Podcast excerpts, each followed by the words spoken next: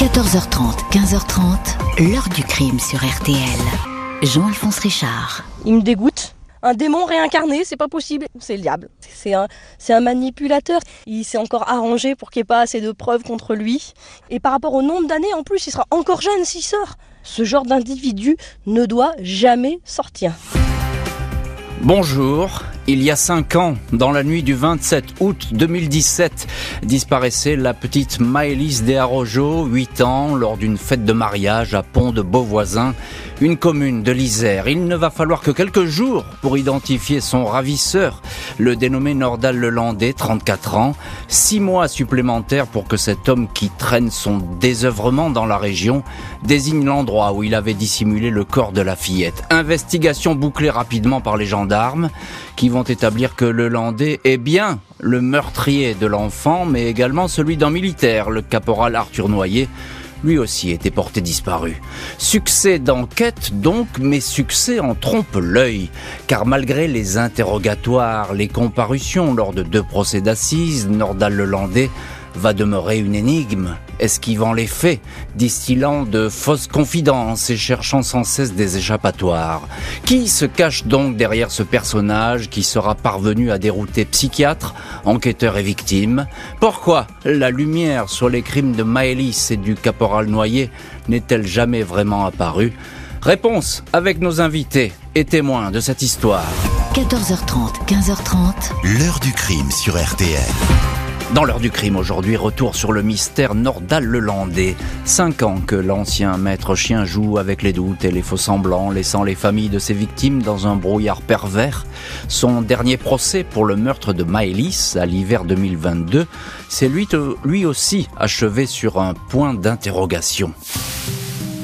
Vendredi 18 février 2022, après 7 heures de délibéré, les neuf jurés de la cour d'assises de l'Isère reprennent un à un leur place dans la salle du tribunal de Grenoble. Après plus de 15 jours d'audience où les magistrats, les avocats et les parents de la petite Maëlys ont essayé de comprendre le geste de son meurtrier, le silence est épais.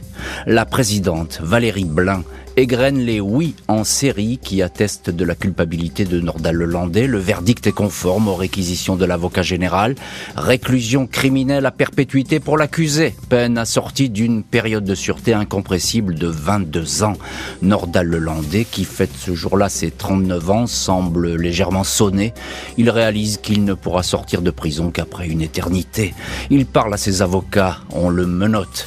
Au premier rang, les parents et la sœur de Maëlys ne regardent regarde pas la silhouette qui disparaît furtivement entre deux gendarmes la silhouette de cet homme qui n'a cessé de les tourmenter. Il se réconforte, s'embrasse. La peine est lourde, il ne fera plus jamais de mal à personne, même si la souffrance est toujours là, indique le père de Maëlys. Jennifer Clayet-Marel, la mère de la petite fille, est soulagée.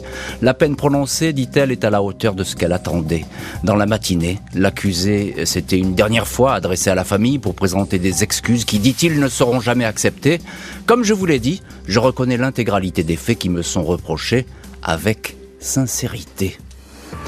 Ainsi s'achève le procès de Nordal Lelandais, le meurtrier de Maëlys, qui avait déjà écopé de 20 ans de détention pour avoir tué le caporal Arthur Noyer, ne fait pas appel de sa condamnation. Malgré la résolution de l'affaire et un verdict implacable, une sensation d'inachevé flotte sur la salle d'assises. Le Landais a reconnu son crime dès l'ouverture du procès, mais ne l'a jamais explicité, s'enfermant dans des silences qui contribuent à semer le doute. J'ai donné des coups à Maëlys, mais je n'avais aucune intention de lui donner la mort, assure-t-il.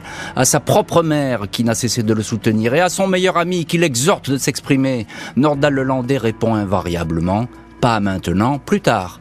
Je parlerai plus tard. Il répète encore ce plus tard à la sœur aînée de Maëlys, Colline, 16 ans, qui lui tient tête et lui fait face. L'accusé reporte ainsi ses explications.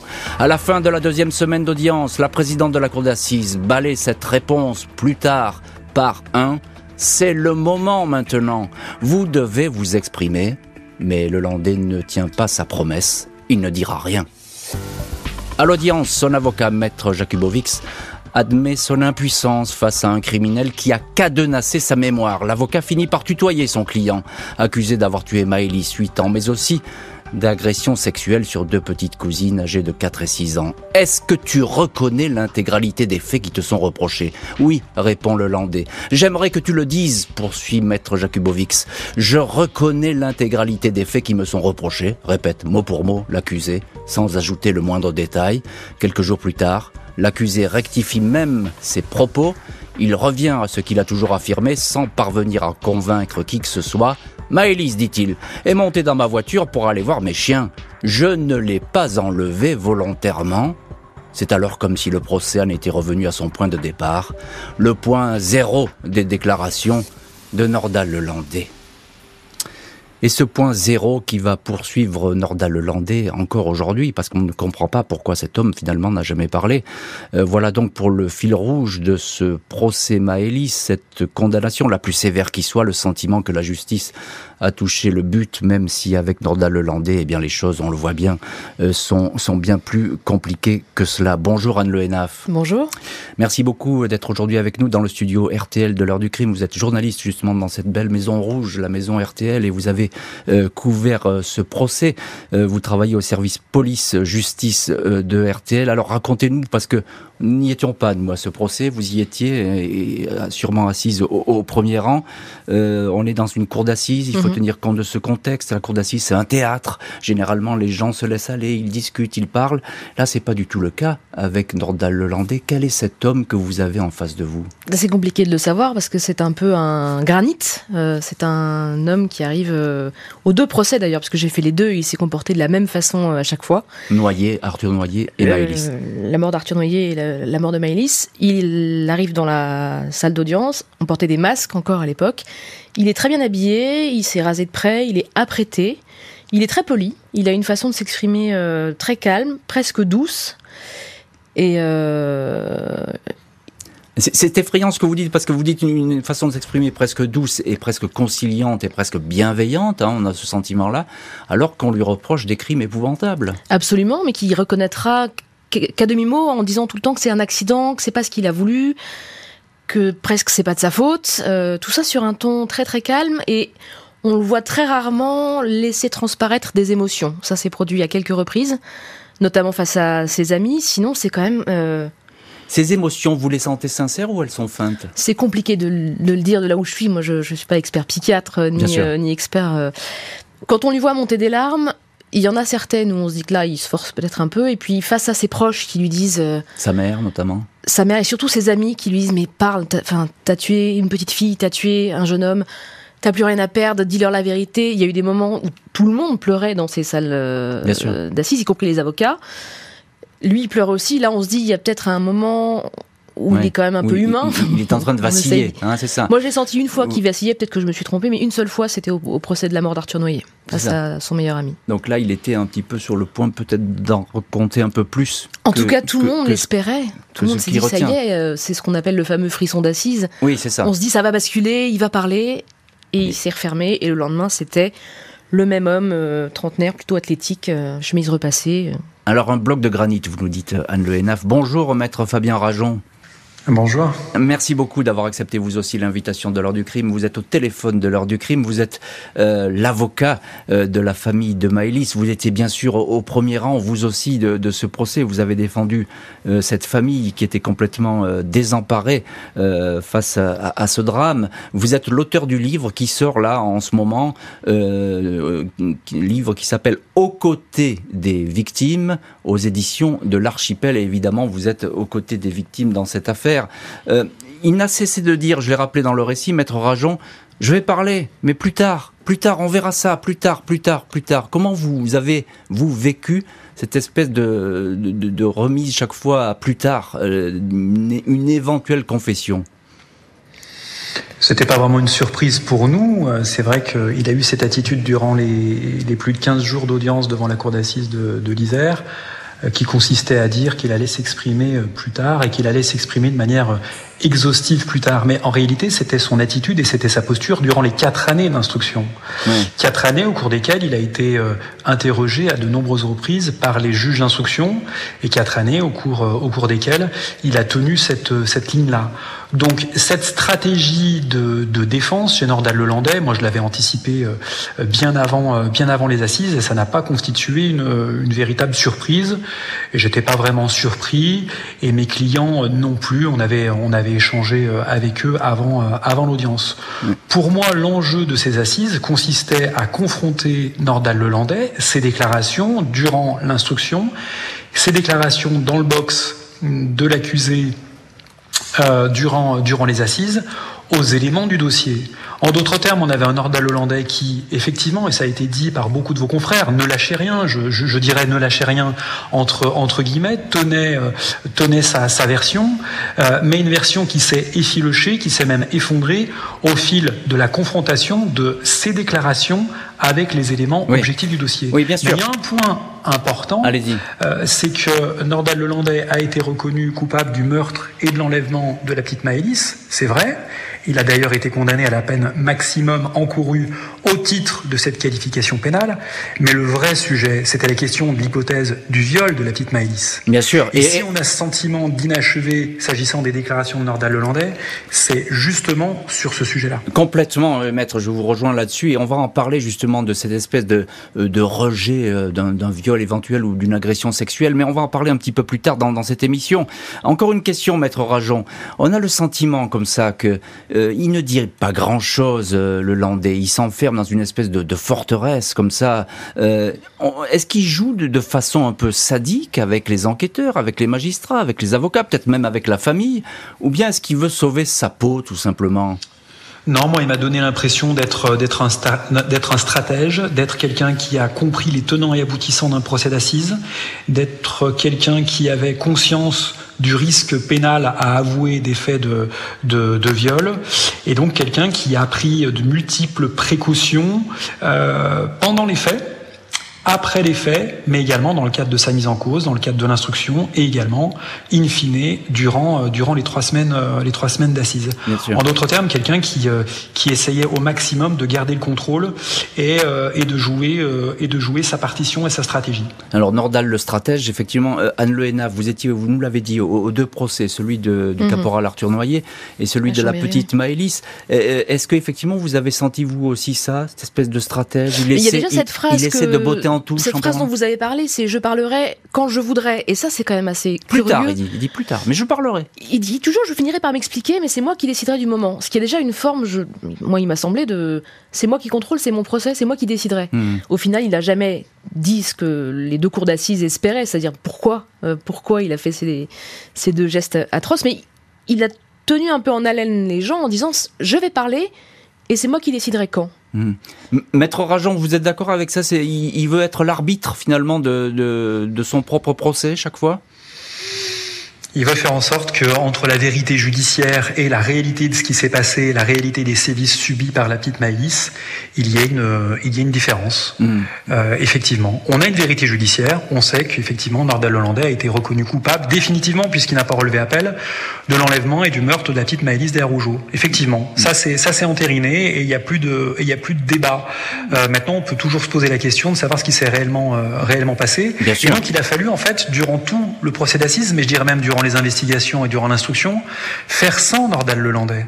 Et c'est la raison pour laquelle il y a eu un travail extrêmement poussé de la part des enquêteurs, parce que eux très vite, Ah oui. comme moi ou d'autres acteurs du, du dossier, on s'est très vite rendu compte qu'il fallait pas compter sur Nordal Lelandais, qu'il fallait pas compter sur un moment de, de au cours duquel il allait faillir. C'est ça. Euh, et qu'il fallait euh, qu'il fallait travailler la procédure, qu'il fallait travailler les investigations, la téléphonie et, et, et d'autres euh, et d'autres moyens d'investigation pour parvenir à un bout de vérité. Il fallait effectivement contourner en quelque sorte Nordal Lelandais, cette espèce de forteresse qui ne parle pas. Les assises lors des procès Maëlys et Arthur Noyer n'ont pas permis de savoir ce qui s'était vraiment passé.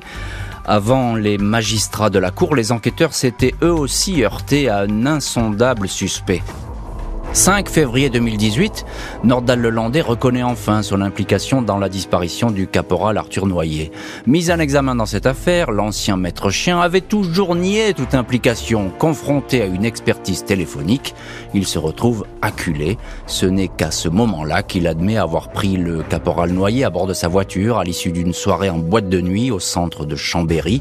Jusque-là, il avait tenu bon insondable, imperméable aux questions, comme s'il s'était fabriqué sa propre carapace, analyse alors un enquêteur. Attitude strictement identique dans le dossier Maëlys, malgré les doutes qui s'accumulent autour de lui, les témoignages défavorables qui s'additionnent, le Landais tient bon jusqu'à ce que les experts de la gendarmerie détectent une infime trace de sang dans le coffre méticuleusement nettoyé de son Audi à trois grises, le véhicule qui a servi à transporter successivement ces deux victimes, le militaire et la petite fille. Dans les deux dossiers, noyé Maëlys, les explications du suspect pourraient presque se superposer tant elles semblent calquées l'une sur l'autre.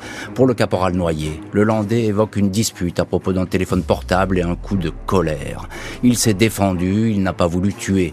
Il n'a pas voulu non plus donner la mort à Maëlys, il affirme l'avoir frappé trop fort du revers de la main parce que celle-ci pleurait. Malgré des aveux en demi-teinte, contraints et forcés par les preuves et les indices qu'on lui présente, Nordal Lelandais va continuer à ne distiller ses confidences qu'au compte-gouttes, continuant à nier les évidences et dissimulant le plus de détails possible.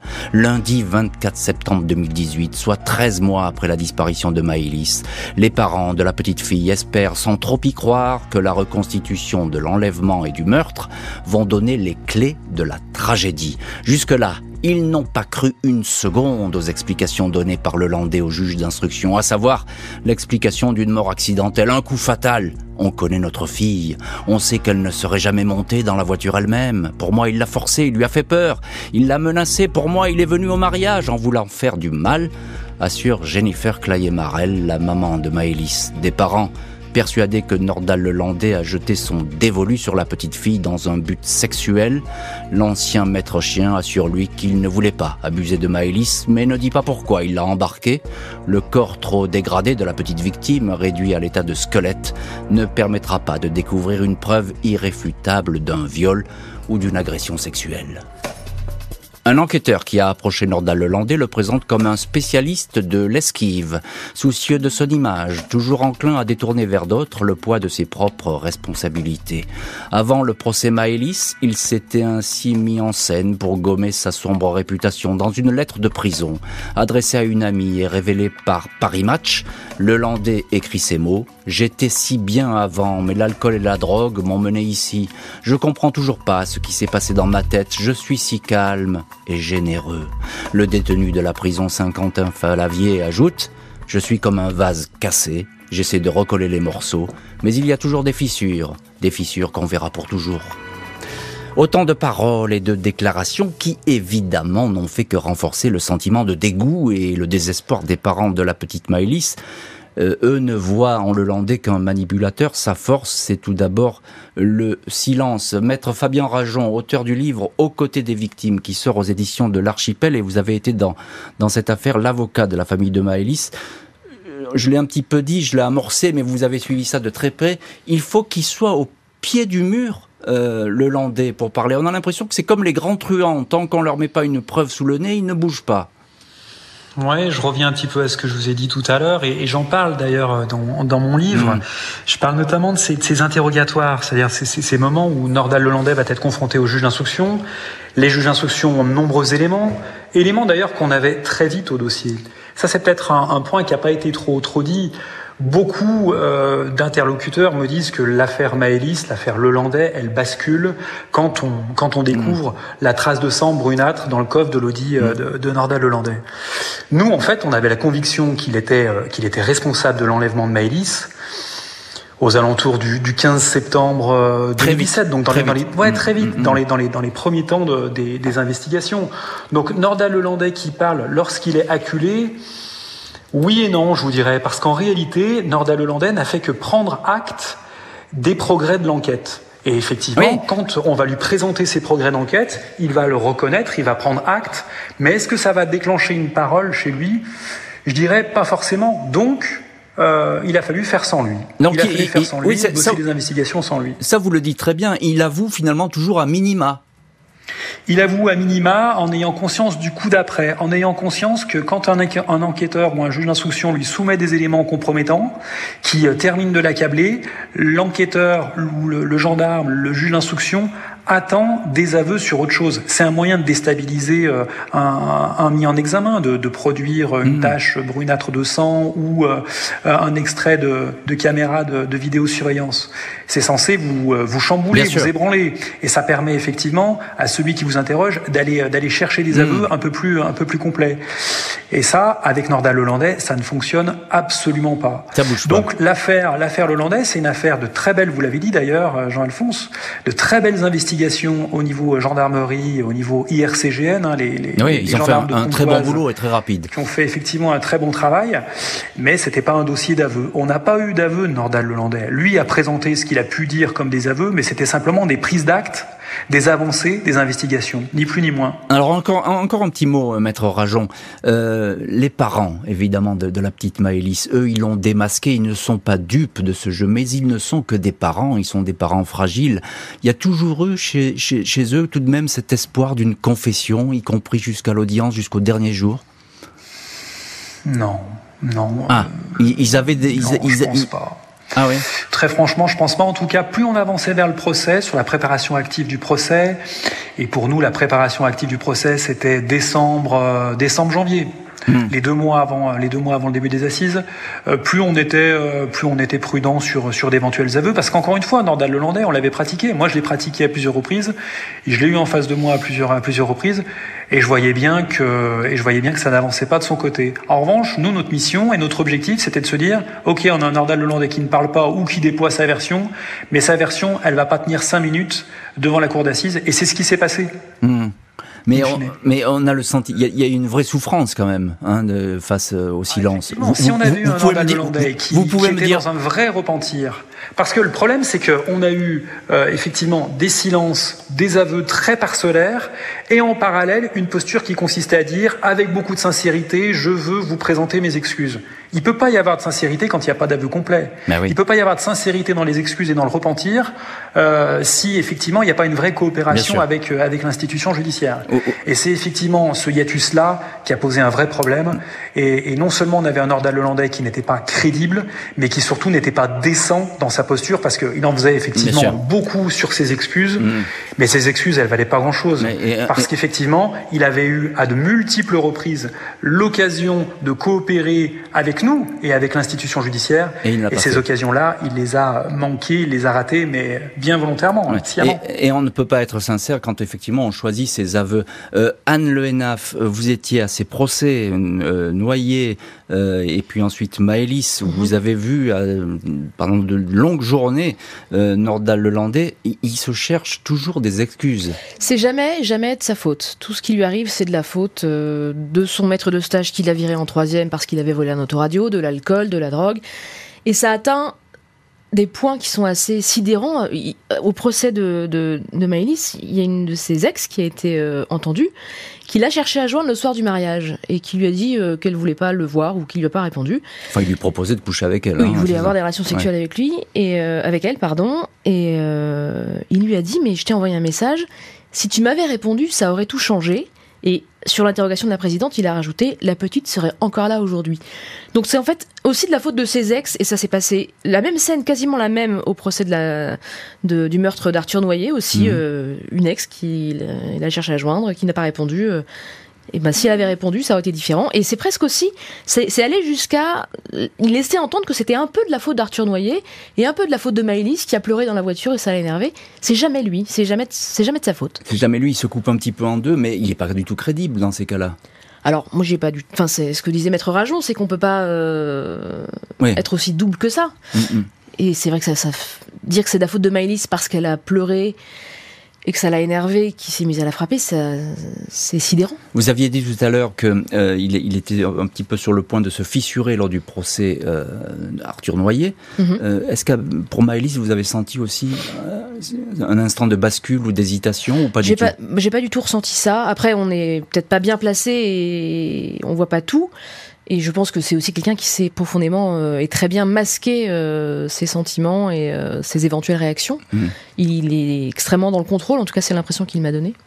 Euh, Maître Rajan, juste un mot. euh, pourquoi, selon vous, je sais que vous n'êtes pas, pas psychiatre, mais pourquoi ce vertige devant l'aveu euh, pour euh, le Landais? Parce que je pense qu'il a, il a vite compris la différence entre une qualification de meurtre, Oui. enlèvement, séquestration, euh, et une qualification euh, qui viendrait se rajouter de, de viol. Et puis, euh, et puis, euh, et puis, je dirais que euh, avouer, c'est, c'est être face à ses, face à ses actes, c'est revivre ce qu'il a, ce qu'il a vécu. Bien sûr. Cette question-là, d'ailleurs, euh, on se l'est pas trop Oui. posée. On a eu beaucoup de, d'experts psychologues, psychiatres qui sont venus euh, Eh bien, défiler à, je, à la barre. je- je- je vous, je vous Je vous pro- dirais qu'on on, on se Oui. l'est pas trop posé cette question. Eh bien, je vous propose de- dans la suite, parce qu'on va, on va effectivement euh, voir avec les psychiatres qui vont longuement se pencher sur le cas euh, du meurtrier du caporal noyé et de la petite Maëlys, derrière un même visage, deux personnages qui s'affrontent et se réconfortent. Placé en détention après la disparition de la petite Maëlys le 31 août 2017, Nordal Lelandais va être examiné par une dizaine d'experts psychiatres et psychologues. Difficile pour ces spécialistes de s'entendre sur ce cas difficile. Le psychiatre Patrick Blacher affirme que l'intéressé présente un trouble grave de la personnalité. Il serait antisocial, borderline et narcissique. Son collègue François Danet, à la tête d'un autre collège, n'a décelé lui aucune pathologie mentale chez si ce n'est un état dépressif.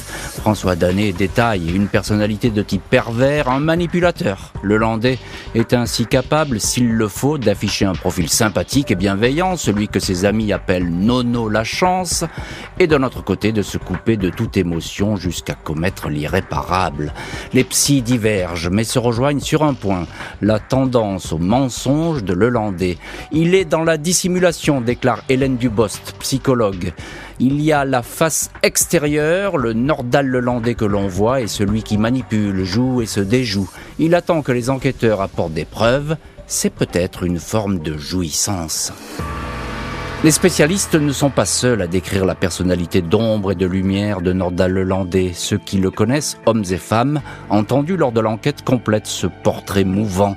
David, 36 ans, gérant de société, l'un de ses meilleurs amis, décrit ainsi un personnage caractériel, impulsif, qui pouvait péter les plombs pour pas grand-chose. Un homme qui venait chez lui et insistait souvent pour garder sa petite fille de 3 ans. Il indique qu'il ne lui aurait pas confié son enfant tant il le trouvait instable. Après le procès Maëlys, le procureur général Jacques Dallest convient que le mystère Lelandais, un psychopathe menteur, serviable mais impulsif, ce mystère, dit le magistrat, demeurera jusqu'à la fin. Et on a en ligne justement dans l'heure du crime Jacques Dallest. Bonjour Jacques Dallest. Bonjour. Vous étiez donc, je viens de le dire, procureur général au procès de Nordal Lelandais pour le meurtre de Maëlys. Vous venez tout juste de prendre votre retraite euh, après, après de nombreuses années passées euh, dans la magistrature, une très longue carrière. Euh, pourquoi vous dites ça, Monsieur Dallest? Vous dites on ne saura jamais. le Landais, il demeurera un mystère jusqu'à la fin. Pourquoi vous dites ça?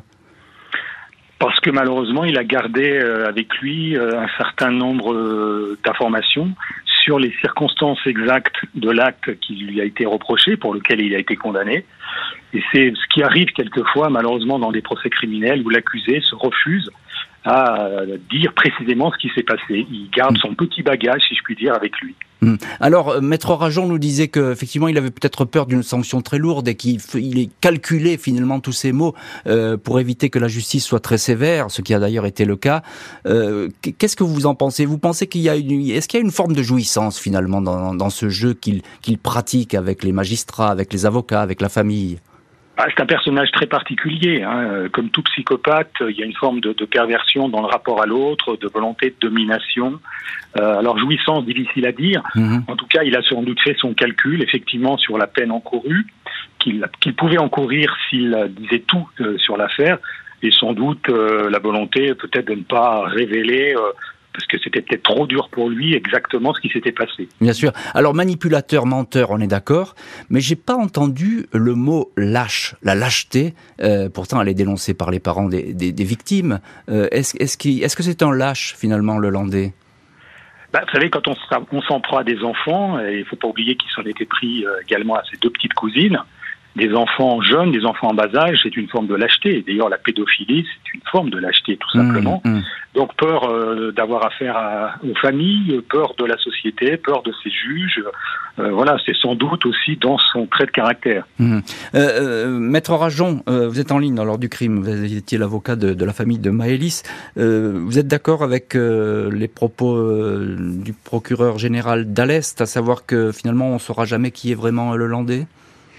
Oui, oui, je partage, euh, je partage effectivement ce, ce point de vue. J'ajoute un point, c'est que les, les, différents témoignages des, des experts qui ont, qui ont défilé à la barre nous ont néanmoins permis de cerner la dangerosité de Nordal Lelandais sa, dangerosité pathologique et le fait qu'effectivement un Nordal Lelandais confronté à la société, c'était un Nordal Lelandais qui avait des aptitudes sociales, une capacité à entrer en relation avec euh, avec autrui, notamment avec mmh. euh, avec les plus jeunes, une capacité à inspirer confiance, mêlée d'une particulière euh, perversion, et ça faisait effectivement un cocktail explosif, qui fait que mmh. on a eu on a eu des une peine en, en, corrélation avec les réquisitions de Monsieur l'avocat général. Tout à fait. Le Henaf, journaliste à RTL, et vous étiez à ses procès. Mhm. Euh, comment est-ce qu'il, en deux mots, comment est-ce qu'il réagit euh, le Landais quand il entend ses psys qui le décrivent comme un psychopathe Moi, j'ai le souvenir de quelqu'un de très fermé qui n'écoute quasiment pas ce qui se dit, euh, comme si ça l'intéressait pas.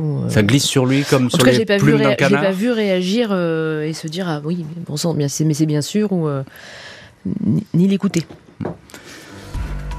Mystère donc autour euh, de, de Le Landais. Hormis les meurtres euh, d'Arthur Noyer et de Maléis, aucun autre crime n'est à imputer à l'intéressé, même si des questions vont continuer à se poser. Dès le premier procès, celui du meurtre d'Arthur Noyer devant la cour d'assises de Chambéry, l'avocat de Nordal Lelandais, maître Alain Jakubowicz, s'était attaché à briser la sale réputation de son client, celle d'un prédateur dissimulant ses forfaits, capable de s'attaquer à des hommes comme à des femmes ou à des enfants. Le fantasme d'un tueur en série ne repose rigoureusement sur rien, martelait l'avocat, qui exhortait alors les jurés à se défaire de la pollution du mythe d'un criminel au long cours. Reste que les enquêteurs et les juges d'instruction ont longtemps soupçonné Nordal Lelandais, adepte du secret et du silence, d'avoir commis d'autres crimes. Pendant trois ans, la cellule Ariane, aujourd'hui déconnectée, a travaillé sur pas moins de 670 cas de disparition non élucidées dans lesquels Lelandais aurait pu être impliqué. Sans résultat, malgré l'absence d'indices et de preuves, le nom de Lelandais ne va cesser d'apparaître en filigrane de certaines disparitions, celles notamment de Jean-Christophe Morin et Ahmed Amadou, lors d'un festival de musique électronique en Savoie, celle encore des dénommés Éric Forêt, Nelly Balmain ou Lucie Roux. Un jour, ils diront que je suis à l'origine de la disparition des dinosaures, écrivait Nordal Lelandais dans l'une de ses lettres de prison. Et on retrouve dans cette heure du crime l'un de nos invités, c'est Jacques Dallest, euh, ancien, euh, vous étiez procureur général au procès de Nordal Lelandais pour le meurtre de Maëlys. Vous êtes aujourd'hui magistrat honoraire. Alors je sais que, euh, je sais déjà ce que vous allez me répondre, mais je veux quand même vous poser la question parce que je mm. sais que les magistrats ils s'appuient sur des faits, sur du solide et du concret, du concret et pas sur des comme ça des conclusions un petit peu fantaisistes peut-être. mais est-ce que d'après vous, on, on sait aujourd'hui que Nordal Lelandais formellement n'a pas fait d'autres victimes? Non, on ne peut pas l'établir. Les enquêtes sont toujours en cours concernant les disparitions que vous avez évoquées, et c'est une bonne chose. À ce jour, on ne peut pas lui imputer d'autres crimes, et ce sera donc à ces enquêtes de déterminer s'il peut être euh, mis en cause, ou lui ou une autre personne. Donc effectivement, il faut en rester aux faits aujourd'hui tels que nous les connaissons. Parce, que finalement, euh, on l'a vu, hein, on, a, commencé à en parler dans cette heure du crime, euh, euh, il avoue quand véritablement il y a un faisceau comme ça d'indices, de, de, présomptions qui sont suffisamment accablants. Mais avant, c'est le silence le plus complet. Ah, c'est sa stratégie de, défense et il a bien compris que pour pouvoir le confondre, il fallait des éléments tangibles. Euh, moi, je suis de ceux qui pensent que c'est le meurtre de la petite Maëlys, comme celui du caporal Noyer, aurait pu rester des cold cases. Hmm. Euh, et d'ailleurs, euh, il a tout fait pour qu'on ne puisse pas retrouver les corps. Alors après, il a collaboré, ce qui était une bonne chose, mais euh, c'est quelqu'un qui effectivement ne s'exprimera, ne révélera les choses que si on lui met devant le nez des accusations qu'il ne puisse pas contester. alors voilà, voilà ce que nous dit Jacques Dallès, c'est-à-dire que peut-être on n'en a pas fini avec le Landais, qui sait euh, si d'autres disparitions pourraient être élucidées et, le pointer du doigt. Euh, Maître Fabien Rajon, avocat de la famille de Maëlys, qu'est-ce que vous pensez vous euh, de de de pardon de Le Landais? Est-ce qu'il a pu commettre d'autres crimes qui aujourd'hui seraient inconnus? Euh, je vous dirais que moi j'ai veillé à toujours être très prudent sur cette euh, sur ce sujet-là. En tout cas, avant le avant le procès, je voulais pas partir à la faute hmm. en m'avançant sur euh, sur un nordal hollandais tueur en série. Euh, pour autant, on a quand même des éléments euh, objectifs. On a d'une part euh, le meurtre de Maëlys Desarrougeau, d'autre part le meurtre d'Arthur Noyer, pour lesquels il n'a pas relevé appel. C'est une certitude judiciaire. Premier hmm. point. Deuxième point, s'agissant de Maëlys comme d'Arthur d'Arthur Noyer, il ne connaissait pas ses victimes auparavant. Et ça, effectivement, ça fait partie hmm. des éléments, comme d'autres éléments, notamment le fait qu'il n'avait rien laissé au hasard, tant s'agissant euh, de, de, la mort d'Arthur Noyer que de la mort de Maëlys Desarrougeau. Il avait pris de multiples précautions. Je dis pas que Nordal Lelandais, euh, objectivement, est un tueur en série. Ça, pour, pour le dire, il nous faudrait des décisions pénales définitives entérinant cette, euh, cette, cette, cette option-là, cette hypothèse-là. Mais je dis que l'hypothèse Nordal Lelandais, tueur en série, c'est une hypothèse qui est effectivement probable au regard des éléments qu'on a pu recueillir, des éléments objectifs qu'on a pu recueillir des dossiers Maëlys et euh, Arthur Noyer. Hmm. Alors c'est intéressant ce que dit Maître Rajon, euh, Anne Le parce qu'il parle de personnes qu'il ne connaissait pas. Hein. ce sont des rencontres, enfin en mhm. tout cas peut-être euh, la famille dit que c'était prémédité pour Maëlys, mais et ce sont deux meurtres qui ont été perpétrés dans un temps très rapproché finalement. À quelques mois d'écart et le la façon de faire est assez similaire aussi. Ça se passe toujours. Les deux victimes sont des, des personnes vulnérables. Arthur Noyer, on le voit sur les vidéos surveillance il est ivre-mort euh, dans les rues de Chambéry, il, a tout à fait le droit d'être, mais il n'est pas en état de se battre, il n'est pas du tout en état de d'agresser de se, défendre, d'agresser, ce qui est la version de, de Nanda Lelandais, c'est une bagarre. Maëlys, c'est une petite fille de 7 ans qui est extrêmement vulnérable aussi. Euh, on a vu les images d'elle, elle est, elle est toute frêle, toute petite. Et c'est ces deux personnes-là qui se retrouvent euh, dans sa voiture, au milieu de la nuit. Et puis là, à ce moment-là, plus personne ne sait ce qui se passe mhm. dans ce huis clos de la voiture. Et Nordal Lelandais ne reconnaît que ce que quand on l'y oblige. et en fait, il n'y a aucune trace de ce qui s'est passé dans les deux voitures. Euh, donc on est obligé de croire sa version à lui. Euh, Jacques Dallest, vous étiez procureur général au, procès Le Landais pour le meurtre de Maëlys. Euh, parfois, de, à propos des tueurs, on dit qu'ils ils partent à la chasse. Hein, donc c'est ce qui se dit pour Fourniret notamment. Est-ce que vous avez ce sentiment avec Le Landais, quelqu'un qui part à la chasse un soir avec sa voiture? Alors c'était le cas pour le caporal, il était effectivement en chasse. C'est moins le cas pour Maëlys puisqu'il était invité, invité un peu de dernière minute au, mariage. Mais je crois que c'est quelqu'un qui profite des opportunités hmm. Euh, qu'il rencontre et effectivement qui s'en prend à des gens, à des personnes en état de vulnérabilité. Hmm. Donc c'est pour ça qu'il faut continuer à travailler euh, sur cette piste comme sur toutes les autres pour les disparus, euh, donc qui restent dans, dans, dans notre mémoire aujourd'hui. Nordal Lelandais, condamné à la perpétuité pour Maëlys, est en détention pour de très longues années, criminel atypique. Il est aussi vite apparu comme un détenu pas vraiment comme les autres. Le 2 juin 2022, Nordal Lelandais a quitté la prison de Saint-Quentin-Falavier, établissement où il était écroué depuis 5 ans, date de son arrestation dans l'affaire Maëlys. Ce transfert provisoire vers la maison d'arrêt d'Aix-Luynes a provoqué le soulagement du personnel. Ces dernières années, le Landais s'était illustré par des relations sexuelles au parloir ainsi que par la détention de téléphones portables, lui permettant de consulter des sites pornographique. Interrogé sur une recherche vidéo mentionnant le mot ado, il avait réfuté tout visionnage de sites pédopornographiques, malgré l'enlèvement de Maëlys et les agressions sexuelles sur ses petites cousines. Il ne cessera de marteler qu'il n'est pas un pédophile. Après cinq années agitées en détention, expression d'un responsable pénitentiaire, Nordal Hollandais attend une affectation dans une centrale accueillant des longues peines. Il ne sera libérable qu'en 2044. Il sera alors âgé de 61 ans. Et on a en ligne dans cette heure du crime maître Fabien Rajon, euh, avocat de la famille de Maëlys, auteur du livre, je le répète, aux côtés des victimes qui paraît aux éditions de l'Archipel, euh, livre qu'il faut, lire évidemment parce qu'il donne une bonne idée euh, du travail des avocats auprès des familles et puis de, du, soin qui peut être apporté à ces hommes et ces femmes qui sont en plein désarroi. maître Fabien Rajon, il y a toujours ce, point avec, avec le Landais il ne veut pas reconnaître qu'il a visité euh, des sites euh, pornographiques, et notamment avec de très jeunes personnes. Ça, le, côté euh, pédophile, ça lui fait peur, on a l'impression.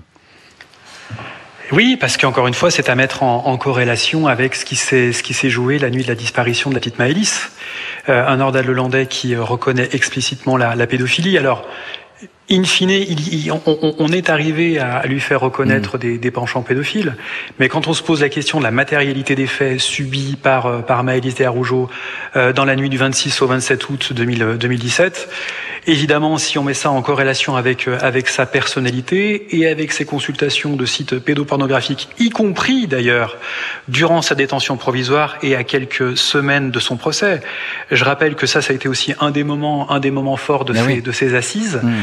Euh, j'avais pu révéler le fait que euh, à Saint-Quentin-Falavier, quelques semaines avant l'ouverture du procès d'assises, Nordal Lelandais effectuait des recherches de sites internet avec des mots clés pour le moins, euh, pour le moins euh, explicites en matière de, en matière de pédophilie. Ça, c'est un, un, des points que j'évoque d'ailleurs dans mon, dans mon livre, cette, cette découverte-là, mmh.